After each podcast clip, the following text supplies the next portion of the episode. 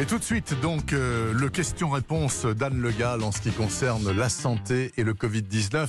Vos questions à vous, les auditeurs d'Europe 1, et ses réponses à elle. Anne Le Gall, bonjour. Bonjour Bernard, bonjour à tous. Première question laissée par un auditeur sur Twitter. Pourquoi, Anne, les personnes de plus de 65 ans devront-elles continuer à limiter les contacts et les sorties, même après le 11 mai? Qu'est-ce qui justifie cette limite d'âge? Eh bien, c'est parce que le système immunitaire devient plus fragile avec l'âge et ça se constate malheureusement dans les chiffres d'hospitalisation liés au coronavirus. Selon Santé publique France, plus de 50% des personnes admises en réanimation ont plus de 65 ans et cette population représente aussi plus de 90% des décès. Alors maintenant, l'âge de 65 ans, euh, ce n'est pas un coup près, c'est un repère pour inciter à la prudence, mais l'état de santé compte aussi évidemment. On peut avoir 70 euh, ans et le même état physiologique qu'une personne plus jeune et surtout même en dessous de 65 ans, si l'on souffre de diabète, d'obésité, de troubles cardiaques, respiratoires ou d'hypertension, il faudra aussi rester vigilant et prendre des précautions pour se protéger du virus. Autre question, Anne, posée par une auditrice, Anne-Marie. Est-ce qu'on peut fabriquer des masques efficaces avec n'importe quel tissu? Alors, euh, d'abord, étant donné qu'on doit désormais pouvoir trouver des masques grand public lavables en pharmacie, le mieux, voilà, le mieux d'abord, c'est d'essayer de s'en procurer parce que ces masques sont homologués, donc on est certain de leur efficacité. D'ailleurs, si des familles ont des difficultés économiques face à cet investissement en masques, elles peuvent se renseigner auprès des services sociaux des mairies pour s'en pour s'en procurer gratuitement.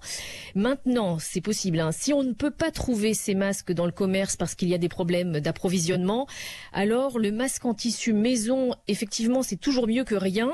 On peut le fabriquer en coton ou en polyester en veillant bien à mettre trois couches de tissu. Euh, sachez que vous pouvez trouver des patrons et des tutoriels pour fabriquer ces masques sur le site de l'AFNOR. L'AFNOR, c'est l'organisme qui certifie les normes de conformité en France. Bon, enfin, dans la perspective du déconfinement du 11 mai, certains auditeurs se demandent si la climatisation dans les bureaux ou les magasins peut éventuellement propager le virus. Bah oui, une étude chinoise a semé le doute effectivement récemment parce qu'elle suggérait une contamination de trois clients par la climatisation dans un restaurant.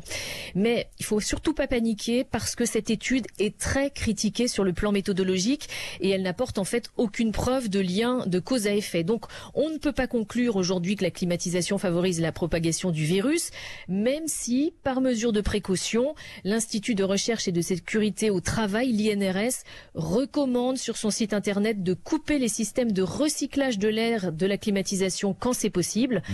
et de veiller aussi à aérer régulièrement les locaux, climatisation ou pas d'ailleurs.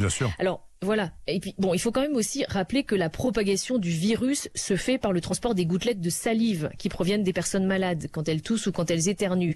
Donc, normalement, ces personnes qui présentent des symptômes ne sont pas censées se trouver ni dans les bureaux, ni dans les transports, ni dans les magasins, mais chez elles avec un masque.